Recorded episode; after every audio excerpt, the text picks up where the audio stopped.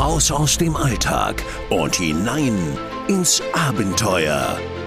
Willkommen bei Escape Maniac, der Podcast zum gleichnamigen Blog escape-maniac.com. Für alle Fans von Escape Rooms, immersiven Abenteuern und Rätselspielen. Willkommen zurück zu Escape Maniac. Mein Name ist Sebastian. Heute leider ohne Maria und Malte, aber dafür mit unserem ersten internationalen Gast aus der Schweiz. Suaib, herzlich willkommen. Hallo Sebastian, danke, dass ich da sein darf. Schön, dass du Zeit gefunden hast.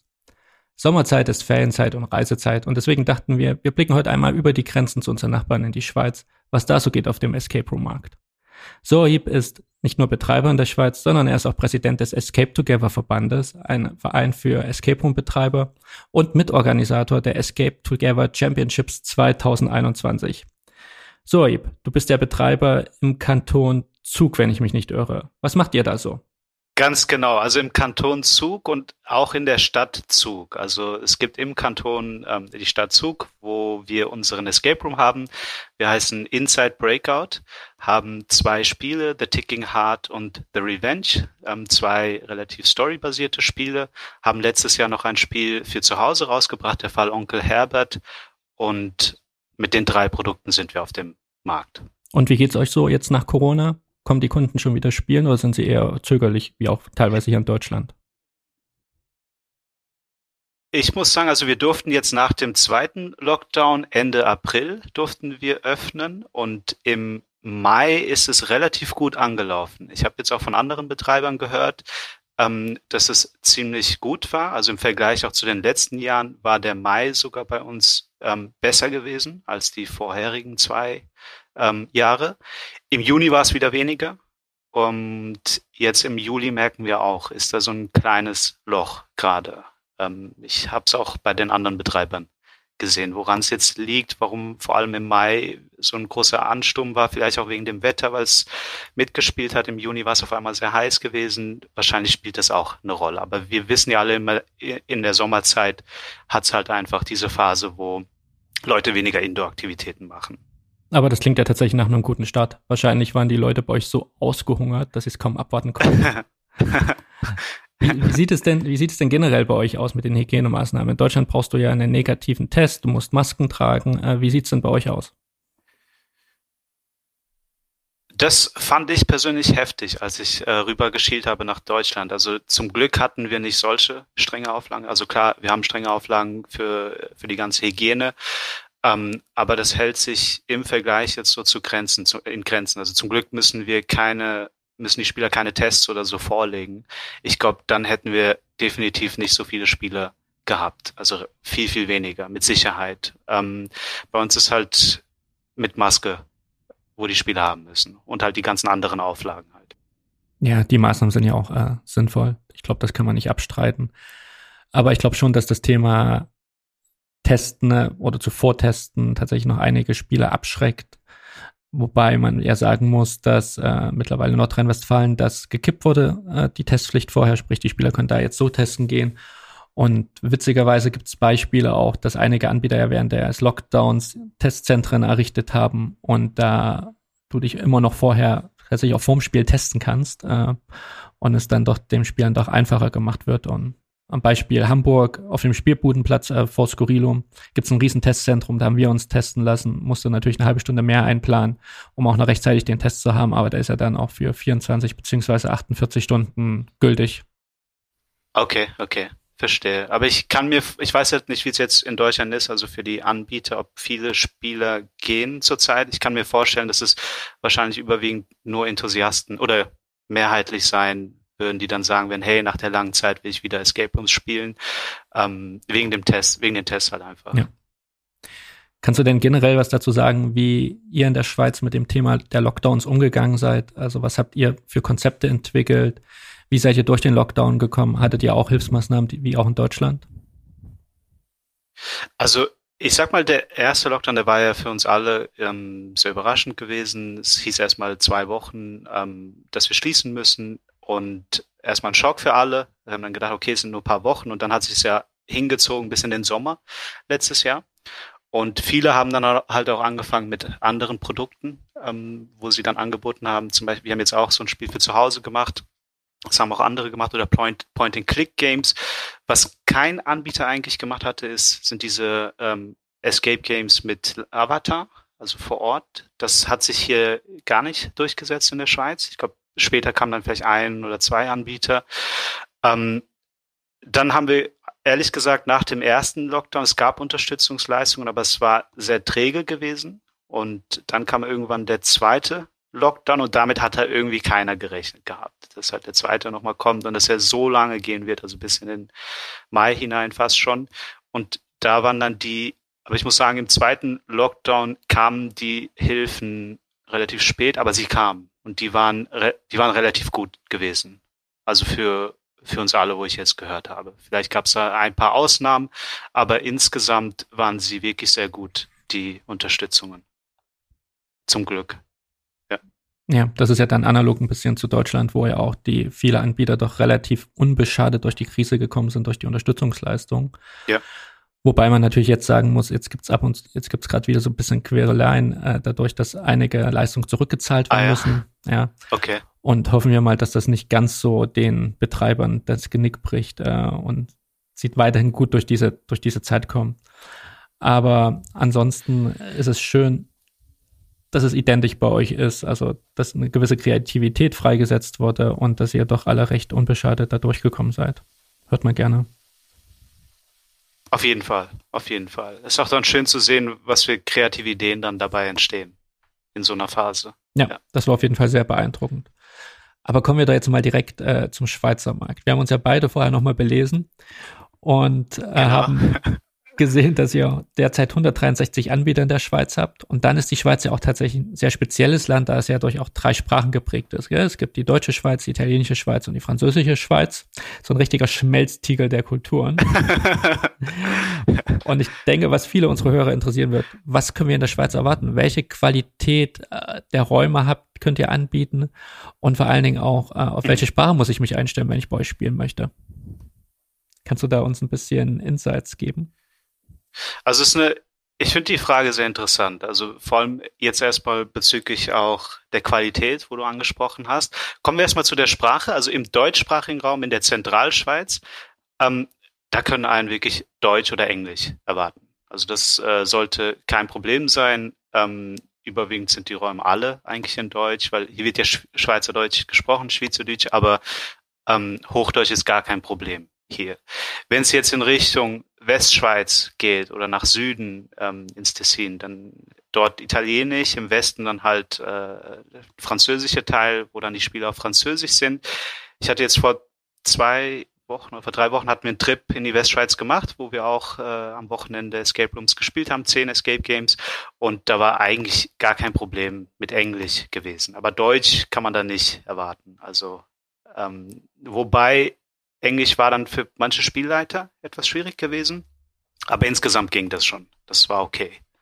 Also das ist ja, ist ja echt verrückt. Das ist ja das, was man auch aus Frankreich hört, dass es dort auch sehr schwer ist, Räume tatsächlich auf Englisch zu spielen, weil die Franzosen dann doch ihre Sprache zu sehr lieben. Ja, ja, ja, definitiv. Also das habe ich auch dort gemerkt. Ähm, aber es hatte dort Top-Räume gehabt auch. Und jetzt zu der Qualität, also ich weiß noch vor paar Jahren, vor allem als wir auch gestartet sind, das war im 2017 gewesen, da hieß es dann auch von vielen, also auch aus dem Kreis, äh, aus dem deutschen Kreis, also aus Deutschland, dass die Qualität in den ähm, von den Escape Games in der Schweiz, die ist nicht hoch, hey, da hat's voll die schlechten Räume etc.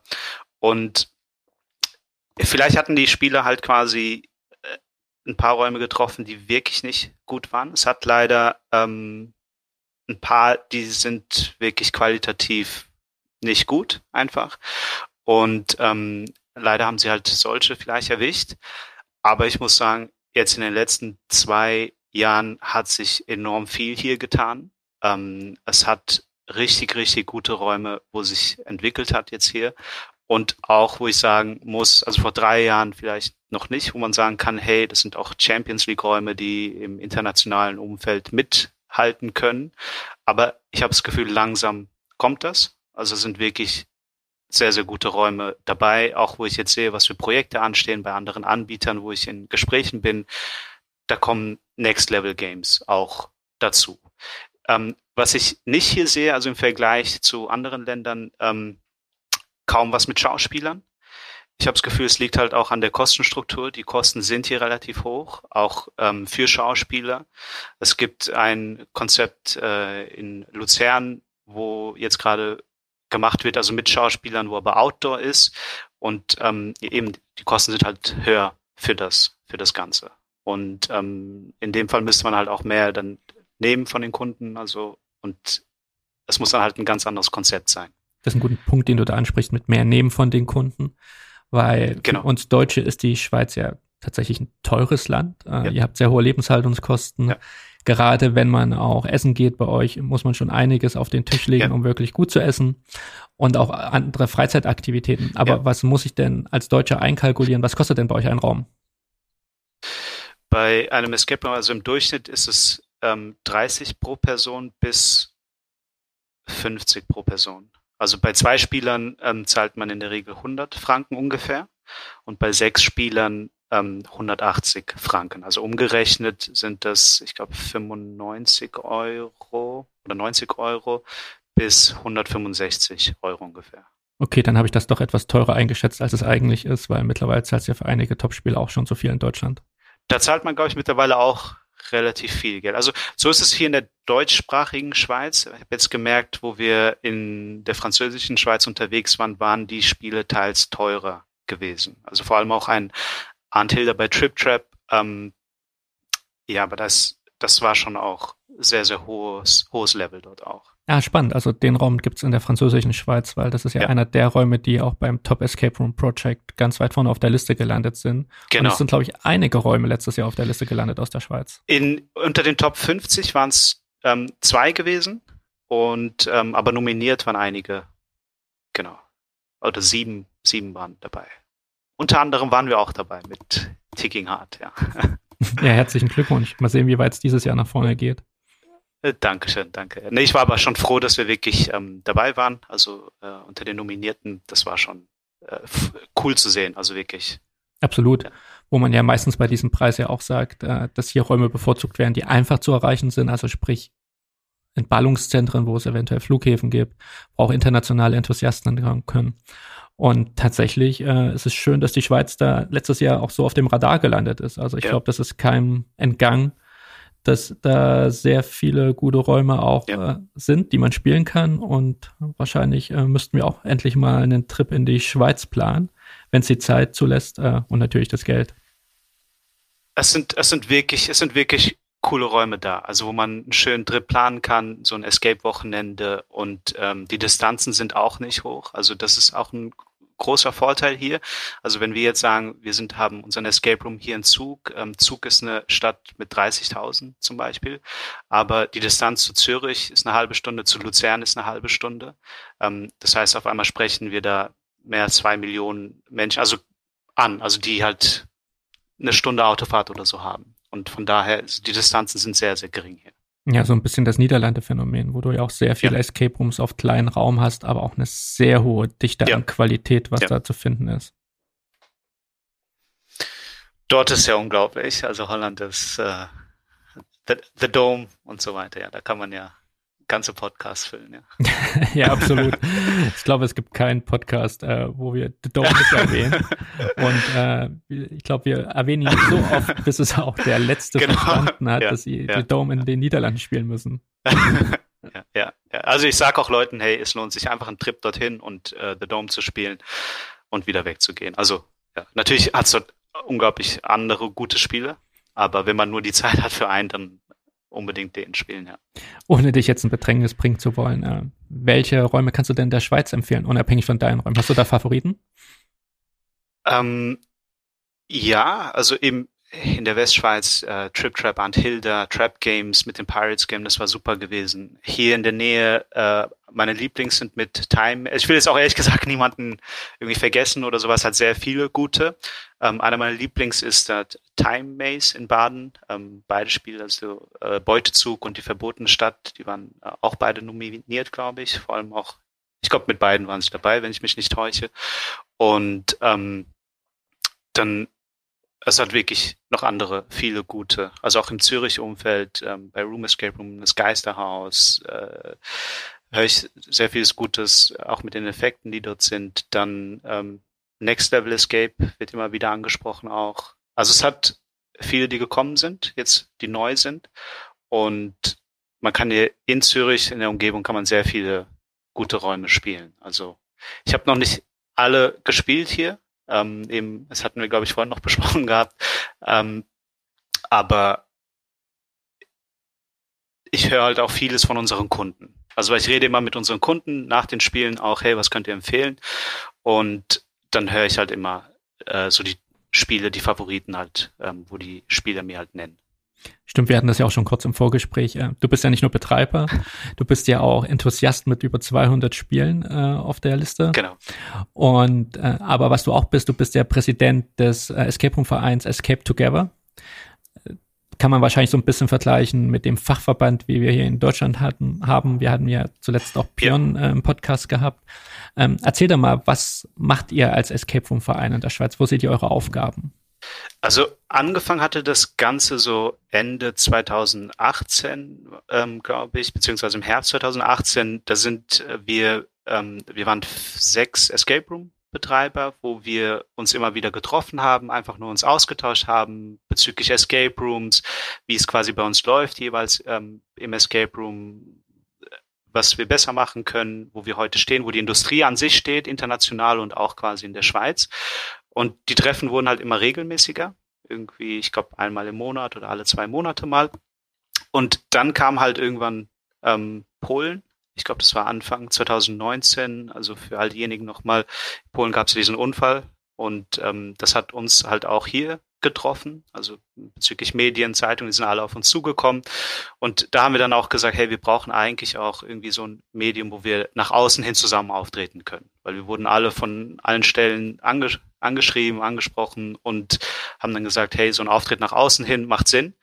Und da ist dann die Idee gekommen, okay, komm, gründen wir dann halt den Verein oder machen wir einen Verein daraus. Am Anfang waren wir halt sechs Anbieter mit dem Escape Together. Das war dann im Mai 2019 und es sind halt schnell auch, weil wir halt so vernetzt waren, wir kannten uns gegenseitig, also die Anbieter und ähm, sind dann immer mehr dazugekommen und mittlerweile sind wir jetzt 35 Anbieter im Verein aus der Zentralschweiz, hier im deutschsprachigen Raum. Nicht, ich glaube, es ist jetzt nicht so, dass niemand aus der französischen Schweiz oder so will, überhaupt nicht. Ähm, ich glaube, es ist einfach jetzt gerade mehr das Sprachenproblem und wir müssen uns jetzt auch so ein bisschen etablieren. Und ähm, wir sind auch schon, ich glaube, in der französisch, französischen Schweiz, die haben auch so einen Verband. Und ähm, eben, wir werden dann auch auf die zugehen und können dann schauen, ob wir da irgendwie Synergien, ob sich da Synergien ergeben. Und wie seht ihr eure Aufgaben in dem Verein? Also was ist euer Hauptauftrag? Seid ihr das Gesicht für die Escape Room Branche nach draußen in der Schweiz? Oder sichert ihr Qualitätsstandards unter den Mitgliedern? Was kannst du uns da was dazu sagen? Also wir verstehen uns wirklich als, ähm, vor allem war es uns wichtig gewesen, einen Ort zu haben für die Anbieter, wo wir ähm, fürs Netzwerken also quasi, wenn wir ähm, Fragen haben, uns unterstützen wollen, das funktioniert sehr gut. Wir haben eine Gruppe, wenn irgendwas ist, kann man da reinschreiben und ähm, es kommt immer irgendwie Antwort. Und andererseits sind wir dann wirklich auch den Weg gegangen, ähm, wo wir Qualitätskriterien definiert haben. Die, die stehen, die haben wir letztes Jahr finalisiert. Und da stehen dann wirklich Dinge drinne wie dass wir darauf achten, ähm, dass die ganzen gesetzlichen Anforderungen erfüllt sind, ähm, Sicherheitskriterien, Dinge wie kein offenes Feuer, man ist nicht abgeschlossen ähm, und so weiter. Also einfach zu sagen, hey, wir haben uns darüber Gedanken gemacht, das Thema ist uns sehr wichtig. Wir gehen nicht in die Richtung, ähm, wo wir sagen, ähm, das hatten wir auch diskutiert, zu sagen, wir wollen im Verein nur die guten, in Anführungszeichen, Escape Room Anbieter haben, weil das können wir nicht entscheiden. Also ich sage immer, der Markt ist der Markt und der Markt soll entscheiden. Also sprich, wenn jemand zu einem Escape Room geht, dann ähm, sollen die Spieler entscheiden, ob er in, gut ist oder nicht gut ist. Das ist nicht Aufgabe vom Verein oder von einem anderen Anbieter. Das würde ich nie machen. Ähm, deswegen habe ich mich vielleicht ein bisschen schwer getan, als du vorhin gefragt hast, hey, welche Anbieter magst du äh, oder Escape Rooms magst du in der Schweiz? Ähm, Einfach nur, ich wollte jetzt niemanden irgendwie äh, negativ oder so stellen oder jemanden vergessen, weil äh, das ist Aufgabe einfach vom von den Spielern halt quasi. Da be be bewege ich mich immer so ein bisschen in, im Bereich, antworte ich jetzt als Spieler, antworte ich halt als Betreiber oder halt als Präsident. Deswegen ähm, habe ich kurz gestockt davor hin.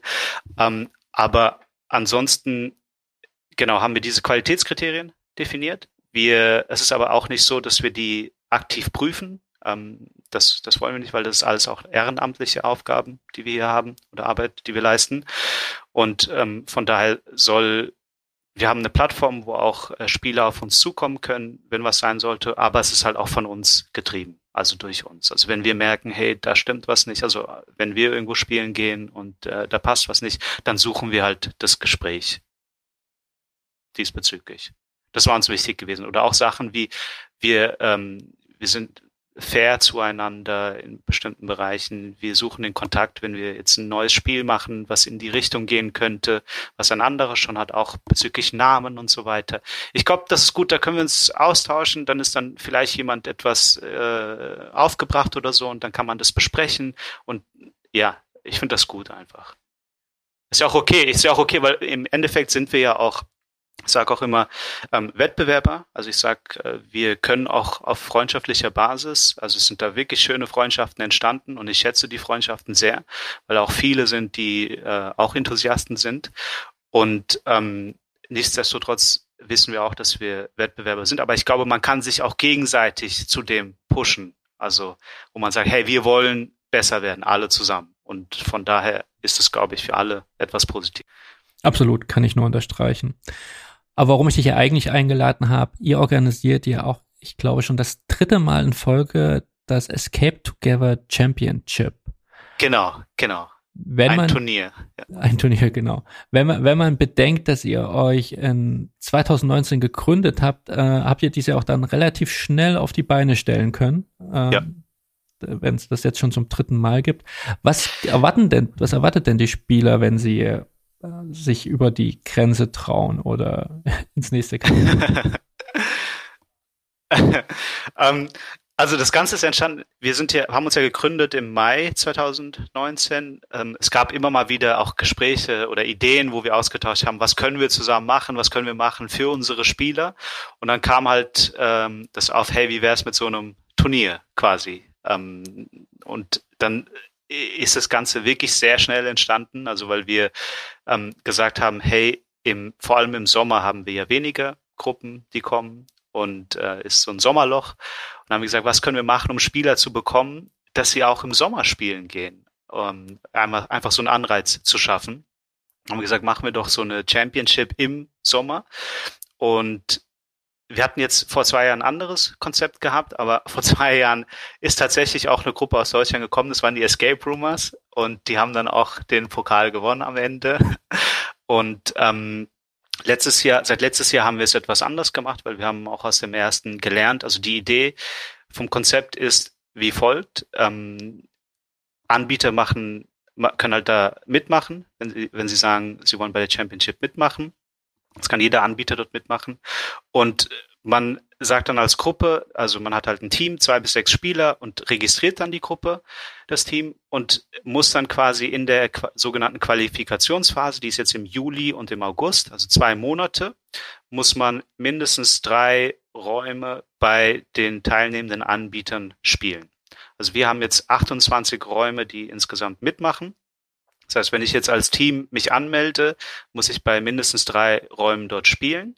Und jetzt gibt es pro Raum ein Punktesystem. Also jeder Raum wird für sich betrachtet. Sprich, wenn wir jetzt als Team ähm, zum Beispiel zu äh, The Ticking Heart äh, hingehen, wir spielen das, ähm, haben dort irgendwie eine gewisse Zeit, 35 Minuten oder so.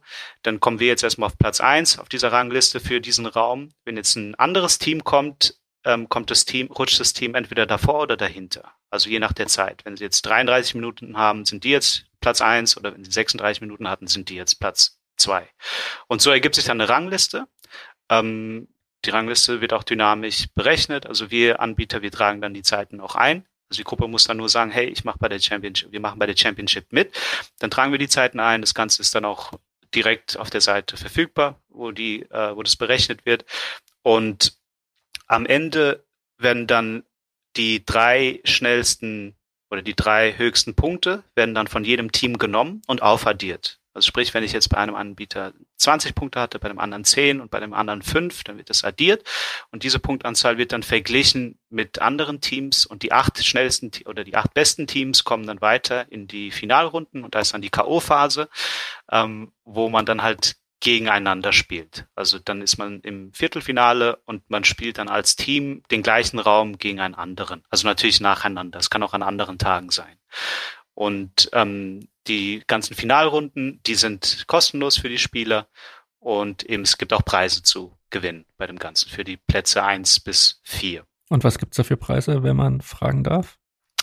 Ähm, wir haben für den Platz eins, also erstmal so ein ganz schöner Pokal, den des, den haben wir auch selber erstellt, designt, ähm, so eine Sanduhr, so ein Sanduhrpokal ist riesig, ähm, ist cool, den gewinnt man und man gewinnt ähm, auf dem Platz eins ähm, eine Führung beim Gamorama. Gamorama ist in Luzern, ist so ein ähm, Spielmuseum quasi.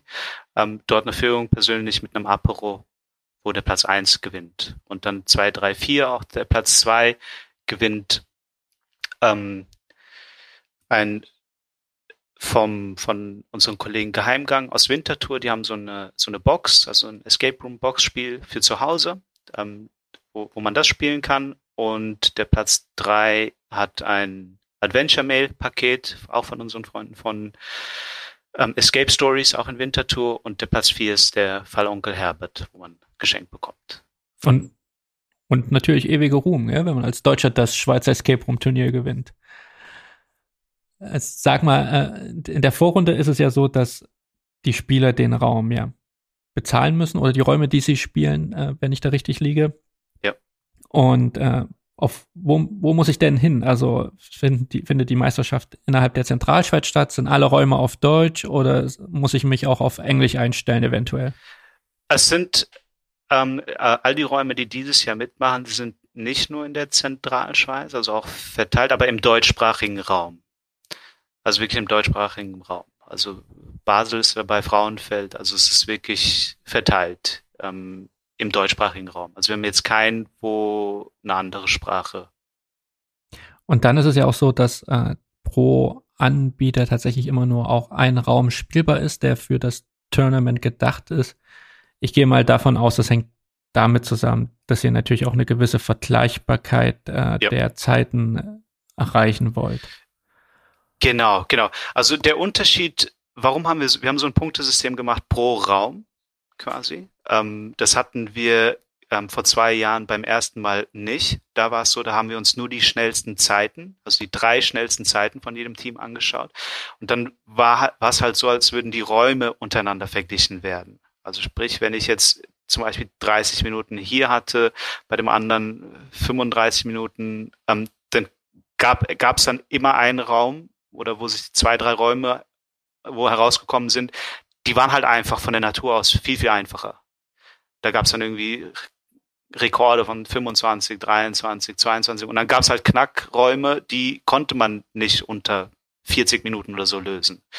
Und äh, irgendwann hat sich das dann rumgesprochen, hey, der Raum ist einfach. Und dann sind die meisten halt dorthin gegangen, also spielen gegangen. Und dann hat sich halt einfach keine Streuung ergeben. Und wir wollten dann einfach mehr eine Streuung erreichen. Und so haben wir das auch wirklich geschafft. Letztes Jahr, wo wir uns die ganzen Zahlen dann angeschaut haben, der Durchschnitt ähm, war dann wirklich, wo wir eine schöne Verteilung hatten auf die Räume, weil als Spieler oder als Gruppe konnte man dann sehen, ah, bei dem Raum haben noch nicht viele gespielt, dort gehen wir jetzt spielen. Und ähm, so hat sich das dann einfach schön ergeben. Und kannst du was zur Teilnehmerzahl sagen? Ja, klar. Also wir haben jetzt, im Moment haben wir gerade ähm, oder beim, im ersten Jahr hatten wir 72 Teams, wo mitgemacht hatten. Letztes Jahr waren es 120 Teams, also eine deutliche Steigerung. Und ähm, jetzt haben wir nach drei Tagen haben wir 20 Teams, die sich angemeldet haben. Ich gehe davon aus, wird sich, das wird sich noch, das wird sich noch steigern. Also vor allem gegen Ende hin und so, wo man dann sieht, hey, ähm, wir haben jetzt auch die ersten paar Buchungen bekommen, wo im Kommentarfeld geschrieben wurde, wir sind für die Championship. Äh, das kommt noch, das kommt noch. Da gehe ich auch davon aus. Spätestens hier nach dem Podcast. Sag mal, äh, was muss so ein teilnehmender Anbieter noch leisten? Also klar, er muss registrieren, dass die Leute gespielt haben vor Ort, er muss die, er muss die Zeit erfassen, aber muss er auch noch so etwas wie ein Marketing-Commitment abgeben, etc.? Ähm, wir haben, ja, wir haben so ein Commitment, wo ähm, also jeder Anbieter zahlt auch eine Gebühr dafür. Also wir haben bei uns im Verein haben wir keine Gebühren. Also jeder Anbieter, der mitmachen will, im Verein Escape Together, das ist kostenlos. Wir haben uns klar dagegen entschieden gehabt, hatten aber auch gesagt gehabt oder festgehalten in den Statuten, wenn wir irgendwelche irgendwas planen, irgendwas machen wollen, wie so eine Championship oder wie so ein Adventskalender etc., dann ähm, kann es sein, dass Gebühren kommen und es ist dann freiwillig, ob man mitmachen will. Das heißt, man ähm, zahlt eine Gebühr, wo wir dann halt auch nutzen werden für die ganzen Flyer oder wo wir genutzt haben für die Flyer, Pla Plakate und ähm, für die Werbung etc., die wir dann schalten. Und jeder sagt dann halt auch, hey, wir ähm, werden auch äh, Posts machen auf Social Media und das Ganze auch noch fördern bzw. verbreiten.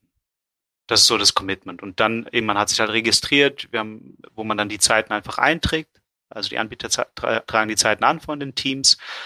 Und genau, eine Sache, die man hat, man muss halt die Regeln kennen, die müssen halt an die Game Master weitergegeben werden, weil eine Sache ist halt auch pro Hint, wo man als Gruppe nimmt, ähm, kommen fünf Minuten Aufschlag auf die Endzeit, die man hatte.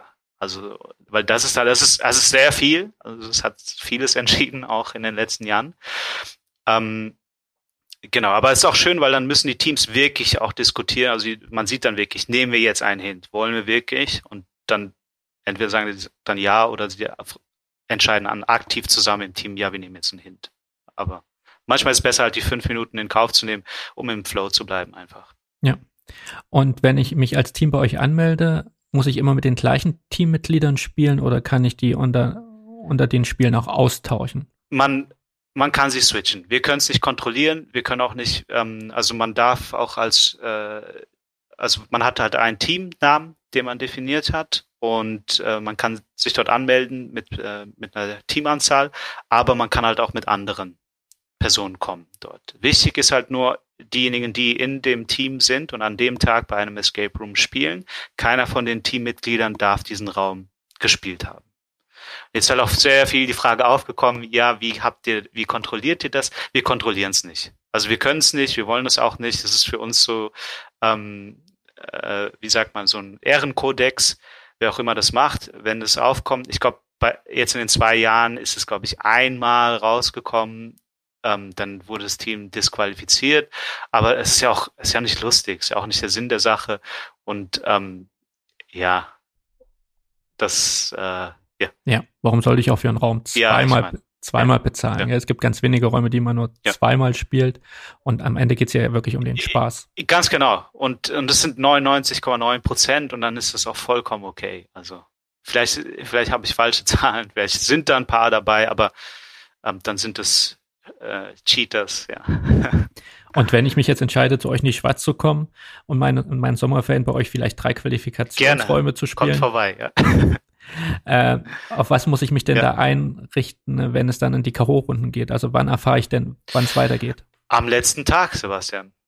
Also am letzten Tag hat sich da sehr viel entschieden gehabt und ähm, wir hatten sogar zwei, drei drei Teams auf dem achten Rang, die, glaube ich, die gleiche Punktzahl hatten. Also mussten wir dann wirklich auf Regeln schauen, die wir da definiert hatten. Was passiert, wenn, wenn dann das, so wie beim Fußball, ähm, gleiche Punktanzahl, Tordifferenz war sogar gleich und ähm, so Fälle, so einen Fall hatten wir letztes Jahr. Also es wurde erst am letzten Tag dann entschieden. Ach, spannend. Aber nehmen wir an, ich bin jetzt tatsächlich unter die ersten acht gekommen, äh, komme aber tatsächlich aus dem Ausland, habe einen längeren Weg vor mir für meine Urlaubsplanung. Äh, Wann geht's denn weiter? Also, was muss, wie viel Zeit muss ich einplanen? Die, die Zeit, also die, die Termine sind alle schon fix definiert. Die Termine sind alle fix definiert, also man weiß, wann quasi, ich kann es auch kurz schnell sagen, wann die sind. Also der Zeitraum ist, die Qualifikationsphase ist im Juli, also vom 9. Juli bis zum 5. September. Also da, wo man mindestens diese drei Räume gespielt haben muss. Und die Viertelfinals sind im Zeitraum vom 20. September bis zum 3. Oktober.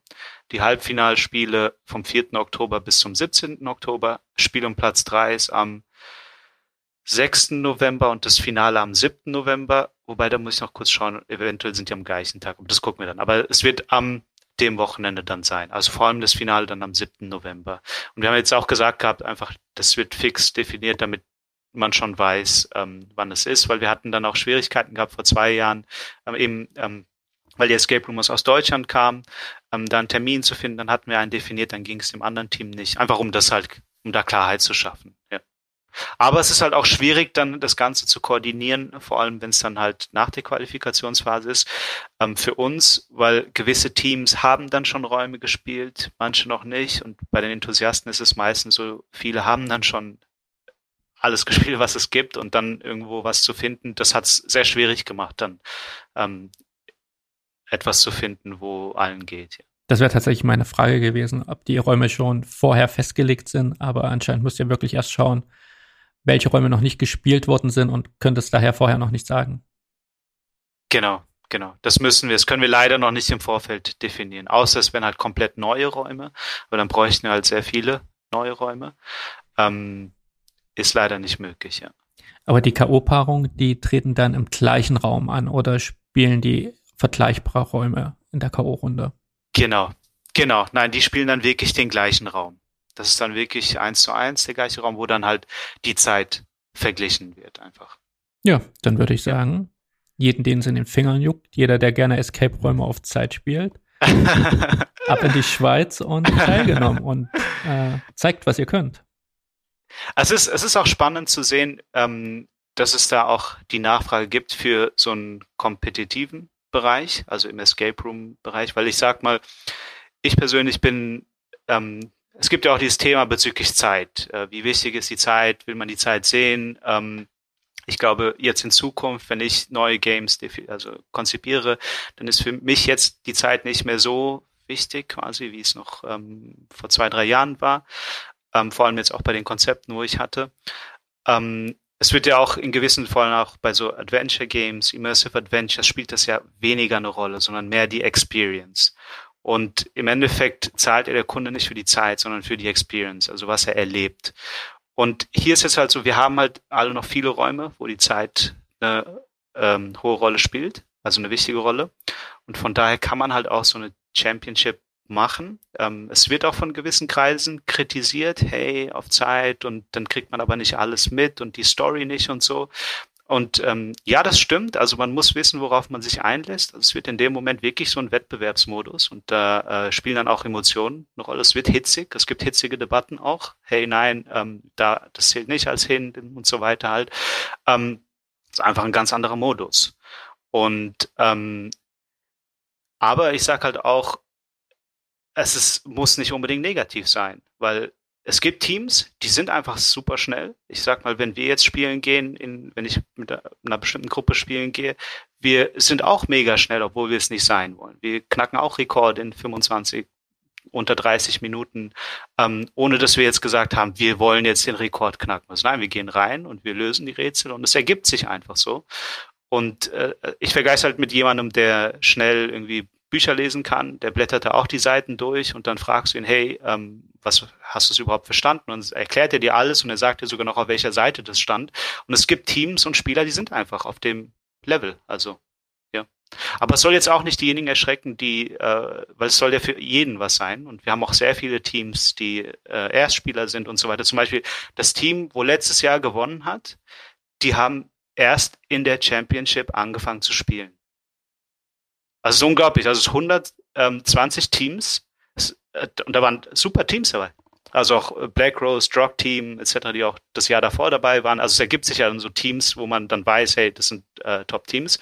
Und im Finale waren dann zwei Teams, auch Border Control, also die beiden Finalisten, waren äh, welche, die noch nicht so viele gespielt hatten und die vom, ähm, die gewonnen haben.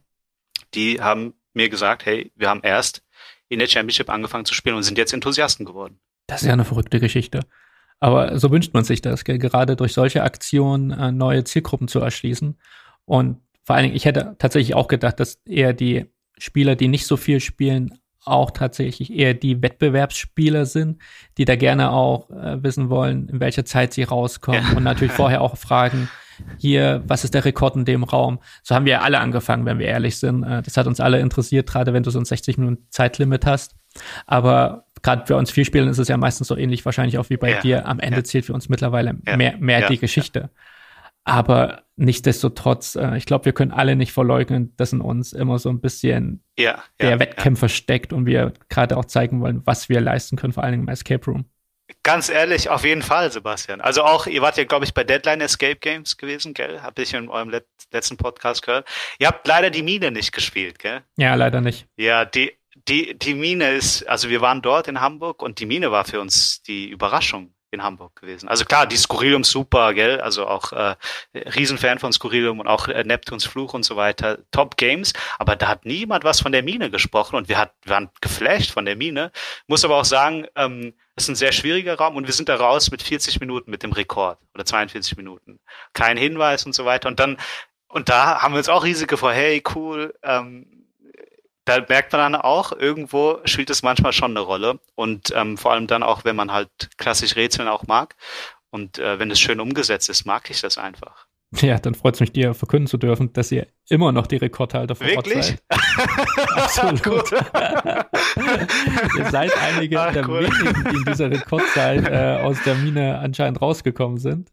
Äh, so viele waren es ja bisher auch es kommen nicht viele, glaube ich, raus, gell? Ja. Ja, 20 Prozent. Aber der ist, der ist sehr anspruchsvoll. Es ist ein echt cooler Raum. Also Deadline Escape Games hat mir, war eine Überraschung für mich dort. Hat mir gefallen. Also wir hatten nur zwei gespielt, der Magier und ähm, die Mine. Magier war ein ähm, einfacher Raum, also gut zum Einsteigen und so. Ähm, und die Mine ist mehr so jetzt einer, wo ich sagen würde, hey, für jemanden, der was Anspruchsvolles sucht, wo es schwierig ist auch.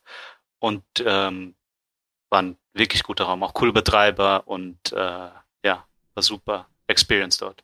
Ja, wir waren auch, wir waren ja auch recht positiv überrascht, gerade auch von der Location gell? vor Ort. Ja, Ja, absolut. Ist echt wunderschön Ja. umgesetzt. Äh, toller, toller Lobby-Empfangsbereich. Äh, wir haben ja da The Lost Island Ja. gespielt, was kurz vom Lockdown damals fertiggestellt wurde. Haben wir in unserem letzten Podcast besprochen und äh, bald erscheint auch die Review Ja. auf unserem Blog. Ähm, aber tatsächlich äh, gut zu wissen, dass ihr die seid, die da die Rekordzeit aufgestellt haben. wir haben auch ähm, letztes Jahr, wo wir noch in Nordrhein-Westfalen waren, haben wir auch noch ein paar Fußspuren hinterlassen. Also auch beim Panzerknacker. Ich weiß nicht, ob ihr den schon Ja, ja, gespielt den, habt. hab, Der ist den habe ich auch schon gespielt. Ist da immer noch auf der Inside the Maze? Ist da auf eins oben oder Boah, habt ihr es gesehen? das weiß ich jetzt gar nicht mehr. Kann sein, wenn ich mich vage dran Aber ist okay, sehr geil. Ja, äh, ich habe den ja mit Maria tatsächlich auch alleine gespielt. Ah, dann ist schwierig. Ja, Also, ja. Das stimmt. Ja, ich bin vor allen Dingen mit mir, weil ich mache ja bekleidetes Spielen, wie, so, Ja, wie ich immer ja, sage. ja, äh, ich bin ja nur da, um die Atmosphäre und die Story einzusaugen. Rätseln können die anderen.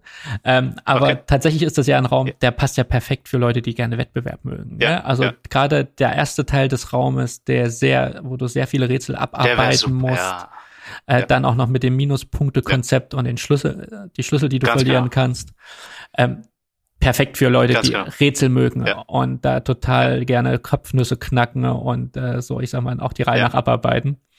Äh, super konzipiert eigentlich für so einen Wettkampf. Ich glaube, da könnte auch gut bei so einem Escape Room Tournament teilnehmen. Absolut, stimme ich dir zu. Ja. Ja.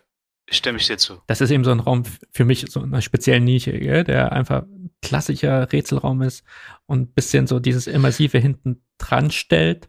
Sonst habe ich das damals so wahrgenommen. Ja, ja, ja. Wobei ich muss sagen, am Ende wurde es halt wirklich noch auch äh, bei uns zumindest hitzig und äh, auch mehr immersiven Charakter, wo es dann hatte. Ja, auf jeden Fall, gerade wenn es dann in den zweiten Teil geht, da geht es Genau, ein bisschen genau, ab. genau, genau. Äh, Im ersten Teil denkst du vielleicht noch, okay, eins und zwei zusammenzählen, den einen Schirm Genau, öffnen, um Rätsel genau. zu lösen, ist so ein bisschen lame. Ja, genau. Irgendwann wurde es am Anfang ein bisschen viel. Da war es halt gut, wir waren halt mehr Personen und konnten uns das aufteilen halt. Und aber zu zweit, wenn man dann wirklich alles durchmachen muss, kann ich mir vorstellen, dass es vielleicht etwas zu viel, also zu rätsellastig ist. Aber es ist ja, ähm, ich fand die Aufteilung, ich fand sie schön, die Aufteilung. Ich fand's gut. Also am Anfang so Rätseln und im zweiten Teil dann äh, zack, zack halt, äh, war eine gute Mischung, muss ich sagen. Ja. Und halt auch die, und die Location, hey, die Location ist, äh, Der absolute Mega, Hammer. ja. Ja. mega. Kann ich dir uns zustimmen.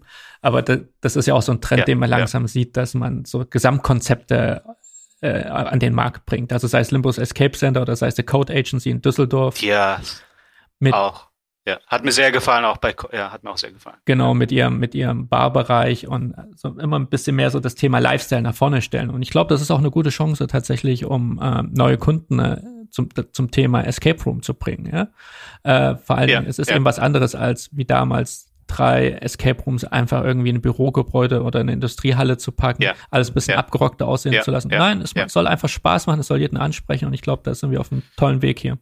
Weil ich sage immer, als Escape, Escape Room Betreiber, wir sind, sollten nicht nur jemand sein, der ein Escape Room anbietet, sondern wir sind sind Firmen. Also eine Firma besteht für mich aus den drei Ps, also People, Process und Product. Und viele denken, wir müssen halt nur ein Product anbieten, also die Dienstleistung, ein Escape Room, aber es stimmt nicht, sondern das Ganze muss auch passen, also vom, vom, vom Prozess her auch vor allem.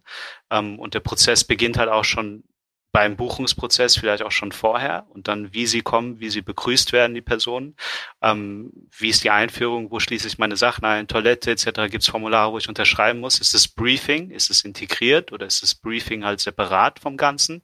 Ähm, ich finde, alles ist okay, wenn es sauber auch im Prozess beschrieben ist und wenn man sich Gedanken darüber gemacht hat. Und es gibt leider viele Anbieter, die sind nur auf Product fixiert, wo sie sagen, hey, ich mache jetzt meine Escape Room und gehe jetzt mit dem live. Aber ähm, ganz wichtig, auf jeden Fall, sich um alles zu kümmern und auch den Prozess. Und der Prozess ist schon sehr, sehr weit vorher und auch noch nachher, nach dem Spiel. Ja, ich glaube, das kommt aber natürlich auch daher, dass wenn man sich ja mit einigen Escape Room Betreibern unterhält, für sie ist es prinzipiell erstmal wichtig, ein Escape Room zu bauen. Ja? Sie finden ja. den Escape Room an sich toll, das Konzept des Escape Rooms und ja. kommen jetzt auch generell ja gar nicht unbedingt aus der Wirtschaft oder haben irgendwie Marketing studiert oder kommen aus, dem, aus der Unterhaltungsbranche oder aus der äh, aus der Restaurant-Ecke etc. Und ich glaube aber, dass man nach und nach merkt man, dass immer mehr Escape Room-Betreiberinnen äh, auch versuchen, ja. sich natürlich zu differenzieren am Markt. Und das ist, glaube ich, auch unglaublich wichtig und das sollte man auch nicht außer Acht lassen, dass das ein Trend ist, der auf jeden Fall kommt. Aber so, nun sag mal, nachdem es dir ja vorhin so schwer gefallen ist, deine Lieblingsanbieter in der Schweiz zu nennen, aus verständlichen Gründen, ne? was, was, sind denn, was sind denn tatsächlich deine Top oh. drei Räume okay. weltweit? Ja, ja, ne, klar. Also ganz klar, also Top, also mein absoluter Lieblings ist The Dome. Also The Dome ist für mich äh, die Nummer eins. Äh, ich habe ihn vor zwei Jahren gespielt gehabt. Ist immer noch die absolute Nummer eins. Also Dome ganz oben und danach kommen erst die anderen. Und ich finde es halt sehr, sehr interessant und auch spannend, warum The Dome, also es ist schwierig jetzt, oder jeder, der The Dome spielt, ähm, weiß, was da drin Absicht geht. Ich weiß immer noch nicht, wie gewisse Dinge funktionieren, ehrlich gesagt. Und ähm, es ist spannend in dem Sinne, weil viele waren vor zwei Jahren auf dem Trip gewesen, wo sie gesagt haben, Immersive Adventures werden sich durchsetzen. Also quasi, hey, klassische Rätselspiele, die werden nicht mehr in Zukunft da sein. Und ich habe damals auch schon gesagt, hey, das stimmt nicht. Also ähm, es wird eine Ergänzung sein. Also all die Konzepte, weil ich vergleiche mal mit Filmen. Wir können nicht nur Horrorfilme haben, wir können nicht nur Actionfilme haben oder Thriller, sondern wir brauchen alle Bereiche es gibt Leute, die wollen einfach klassisch rätseln. Und The, The Dome ist für mich einfach ein klassischer Rätselraum, der einfach auf next, next, next Level ist. Ähm, da, du, löst, du löst Rätsel dort und der bringt halt deine, also der hat, du bist einfach geflasht und du wirst immer weiter, der steigert deine Emotionen bis zum geht nicht mehr und du denkst dir so, ja, jetzt kann man es eigentlich gar nicht mehr toppen und dann wird es noch um zehnmal weiter getoppt. Also der Dome, und ich muss auch sagen, wir hatten ihn gar nicht auf der Liste gehabt. Wir wollten ihn gar nicht spielen, sondern ähm, der ist dann irgendwie so reingerutscht bei uns. Und es war dann der letzte Raum, den wir dann auf unserem Trip gespielt hatten, vor zwei Jahren, nach 15 oder so Räumen. Und es war halt ein krasser Abschluss, wo ich mir gedacht habe, hey, hätten wir den jetzt nicht gespielt, dann hätten wir was verpasst. Und ähm, also The Dome, ganz klar, Platz eins. Und ähm, lange Zeit war es vorher noch gewesen, also wo für mich die eins war Brandon Darkmo, also in Berlin, ähm, alle The Room-Spiele, unglaublich gut. Also was sie da designt haben, kreiert haben, ähm, sehr, sehr hohes Level. Auch mit dem äh, Alexander von Hum, auch schon Go West ist ein sehr schönes Spiel. Ähm, The Beast, ich glaube, die haben den neu jetzt aufgesetzt, war auch super.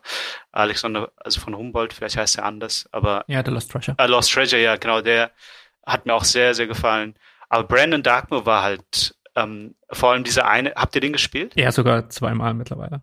Ihr habt den gespielt, genau. Brandon Darkmoor, also jetzt auch ohne zu spoilern, aber dieser eine Effekt, ich glaube, du weißt, wo ich meine, ähm, der Effekt danach, dieses Oha-Erlebnis, es war einfach top umgesetzt, also Weltklasse-Umsetzung. Und ich war erstmal, ich muss mich erstmal zusammenreißen und denken, was ist da gerade passiert oder ist es wirklich passiert? Und ein Kollege von mir, also der ähm, war Erstspieler und er hat lange Zeit danach, er hat es nicht gecheckt. Er hat wirklich geglaubt, dass das passiert ist. Also äh, ich war mir nicht sicher, ob ich es ihm dann erklären soll. Irgendwann habe ich ihm gesagt, nein, das ist, das ist nicht passiert. Ich wollte aber ja, aber er hat wirklich gedacht, dass es passiert, ja. Ja, absolut. Und, also das ist ja auch ein Effekt, auf den ist Christian ja. auch besonders stolz. Und das ist unglaublich guter Effekt. Ja. Absolut guter Effekt. Und ich glaube, so eine Art, äh, diese Simulation hat man auch noch keinem anderen Escape Room in der Art erlebt. Es ist wirklich für mich, ja, genau, es ist für mich einer der besten. Ähm, klar, äh, auch bei, ich habe dann Ernie Hudson habe ich danach gespielt gehabt, also bei, bei den Skurrilum-Räumen, die haben auch da bei der weinenden Frau, ähm, auch finde ich super den Raum, hat auch einen coolen Effekt dort drin. Ähm, das waren so, ich sag mal, die ersten Räume, die ich begegnet habe mit, mit solchen Effekten halt. Also wo was krasses dabei ist. Und ja, The Dome hat halt mehrere krasse Effekte. Aber, aber ja, aber ja. Ja, ich glaube, der, der Dome hat einfach auch mehrere ja. Aspekte. Es ist spannend, dass du ihn tatsächlich als klassischen Rätselraum bezeichnest. Äh, für mich ist The Dome ja auch ein sehr spezielles ja. Erlebnis, weil ich glaube, jeder erlebt irgendwie die, seine eigene Geschichte auch da drin. Und äh, Malte hat den Raum jetzt zum zweiten Mal gespielt, hat er auch im ja. letzten Podcast davon erzählt und er meinte er tatsächlich, dass äh, hinsichtlich der Story, weil viele sagen, es gibt ja keine Story, da doch einiges jetzt nochmal nachgebessert wurde, okay. so dass das wesentlich äh, runder wirkt und die Story verständlicher ist. Ich habe sie nicht gecheckt, Sebastian. Ich habe sie persönlich nicht gecheckt. Und, und sie hat mich auch nicht interessiert. Sie hat mich bei dem auch einfach gar nicht interessiert. Auch im Nachhinein. Wir sind es durchgegangen und so und habe auch äh, viel versucht und ich habe es gar nicht hinterfragt, sondern es war einfach ich habe es hingenommen, ja. Ja, komm, das kannst du aber so nicht sagen. Also ich habe diese Diskussion ja immer, dass immer die Leute sagen, es gibt keine Story, es ist, ist eigentlich wie so ein seelenloser Blockbuster. Das heißt ja auch, dass du Transformers nur wegen der Effekte guckst. Also das geht, geht ja wohl gar nicht. So. Vor allen Dingen, wenn man, wenn man bedenkt, dass äh, The Dome ja tatsächlich sehr viel mit einem doch auf emotionaler Ebene macht. Zumindest war das bei mir so. Und äh, am Ende ist ja. es ja so, dass man sich eingestehen yeah, muss, diese Gefühle, die du da drin hattest, oder die hast ja. du verstanden, gell? Und ich, das ist eben ein ganz spezieller Escape Room, der was mit dir macht am yeah, Ende des Tages. Ich habe ich hab's genauso aber auch dem Eric gesagt, also dem Eric, dem Designer vom Spiel. Und äh, ich habe es ihm auch genauso gesagt, er hat dann auch gelacht, aber ähm, ja, es ist ja wie so ein, es fühlt sich so an wie ein, äh, du bist in einem Traum und im Traum passieren gewisse Dinge und und es war einfach wie im Traum. Das war wirklich die Umsetzung eines Traums, wo, hä, was passiert da, wie und so weiter. Das ist, ja, so ist es halt einfach, ja. Und äh, dann, ähm, wo wir äh, letztes Jahr noch gespielt hatten, wo wir unseren Nordrhein-Westfalen-Trip gemacht hatten, die Gasse. Also die Gasse, habt ihr den gespielt? Ja, ja, also den haben wir auch gespielt. Bei, bei Rätselraum Ruhrport, wunderschöner Raum. Also wirklich das ganze Konzept ähm, ist auch einer meiner Lieblings, wo geworden ist. Also irgendwie hat mir das Ganze sehr gefallen. Ja, ja ich sage immer, ich frage mich immer tatsächlich, ist es der Raum oder ist es eher das Thema, ja? weil äh, ich glaube beides vielleicht. Ja, ich, beides vielleicht. Ich glaube, ja. das ist so eine sichere Wette. Äh, die Geschichten von dem Zauberlehrling, ja. ja.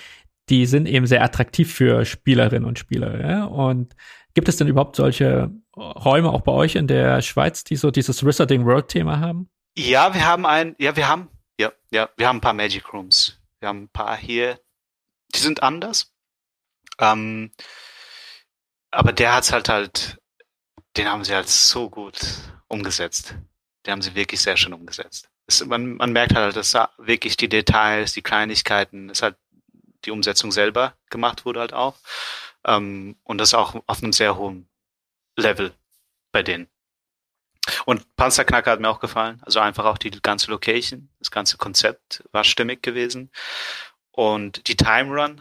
Oh, du konntest die tatsächlich noch spielen? Einer der wenig glücklichen? Ich habe Time Run, ich konnte sie zum Glück noch spielen. Und ich habe es auch nicht verstanden, warum sie geschlossen haben, weil selbst diese Räume, ich glaube, diese waren aus 2014, wenn ich mich nicht täusche. Ja, wegen der Venue. Würden heute noch. Was wegen der Venue? Ja, ja, okay. die mussten aus der Venue raus. Die wurde, glaube ich, abgerissen, beziehungsweise wurde der Mietvertrag nicht ja. mehr verlängert. Ja. Äh, aber meine Frage, ja. der die Räume nie gespielt hat, ist das denn vergleichbar mit The Dome vom Production Value etc.? Nein, nein, nein. Nein, nein, ist einfach ein anderes Konzept. Also auch am Anfang, du kommst da hin. Ähm, ja, jetzt kannst du spoilern, den Raum kann ja keiner mehr spielen. jetzt feel free, erzähl also, alles. Es war einfach, ich sag mal, sie würden von der Einrichtung innen her, ist jetzt nicht so, wo ich sage, The Dome, nein, das auf keinen Fall jetzt. Aber es ist einfach von der Einrichtung, vom ganzen Konzept her, wieder vom ganzen Prozess, war es einfach stimmig und sehr eine Top-Umsetzung, also auf sehr hohem Niveau. Auch drinnen die technischen Elemente, auch damals schon. Also es ist wie ähm, Time Run, quasi du kommst dahin, die Person, die begrüßt dich und knallt die Tür auf und du erschreckst dich halt, ähm, ist halt alles geschauspielert und dann nimmt er dich mit. Ähm, sagt, hey, Time Travels, ihr müsst zurück in die Vergangenheit. Und du hörst überall, hörst du aber auch die anderen Gruppen, gell? Weil die Time Runs hatten auch äh, damals schon interessant dieses Pipelining-Konzept entwickelt. Und ähm, also Pipelining quasi, ähm, du wirst halt nach einer gewissen Zeit, wirst du durchgepusht in den nächsten Raum. Und ähm, das heißt, bei dem einen Spiel waren es, glaube ich, fünf Räume, die du machen musstest. Und du bist immer gereist in eine andere Zeit und musstest dort gewisse Elemente ähm, sammeln. Und dann bist du halt in den einen Raum und nach acht Minuten oder so wurdest du durchgepusht, egal wie viel du geschafft hast oder ähm, gemacht hast. Und das war halt schön, weil du hast dann alles mitbekommen. Und bei dem Pipeline-Konzept ist halt dann, du kriegst dann vielleicht irgendwie eine andere Gruppe oder der Raum wird schon geresettet, aber dir war es als Spieler so egal, weil er hat, die haben es halt so cool auch rübergebracht, wie, hey, da hört man noch die anderen, wie sie jetzt gerade ums Leben kommen, hoffentlich passiert euch das nicht. Also es war einfach vom Konzept her sehr stimmig und damals schon, also vor paar Jahren jetzt, ich, wo ich jetzt da war. Und wenn ich überlege, es war 2014, würden die auch heute noch locker als sehr gute Räume dastehen. Ähm, beide. Aber dieses Pipeline-Konzept hat sich so gar nicht mehr durchgesetzt. Hat sich nicht, ja. Ja, vor allen Dingen, es hat ja so ein bisschen was von Freizeitpark beziehungsweise so Massenabfertigung, ja, so am 10-Minuten-Takt wird man durch die Räume genau. gescheucht. Genau. Und äh, ja. manchmal ja. will man als Spieler der auch nicht als zahlender Kunde nur behandelt werden. Ja, es macht auch nur bei gewissen Konzepten Sinn. Und ich habe auch gesehen gehabt, also Nick Moran, also der Designer von dem Ganzen, hat es eben Time Run hatten sie ja dann, mussten wir dann schließen, haben dann das Ganze gemacht von Shelllock, also dem, ähm, genau, mit von der BBC-Serie, wo das gesponsert war. Ähm, da hatten sie das ja designt gehabt. Und ähm, den habe ich auch gespielt. Der ist zum Beispiel, da merkst du dann, das ist jetzt so ah, Mainstream quasi. Also für mich. Also es ist super, also auch für Erstspieler und so oder auch für Escape Room Spieler, wenn man da ist. Ich weiß, ob es noch gibt, aber ähm, es war, war super. Ich war halt mit drei Erstspielern gewesen. Wir waren zu viert. Die waren hyper geflasht und ähm, für mich war so, okay, ich habe es aber erkannt, was ähm, die Unterschiede waren zu Time Run. Also es würde niemals daran kommen. Und es fing auch schon damit an, also es fing cool an, an der Location und so, ähm, weil es eingebettet war in der Mall.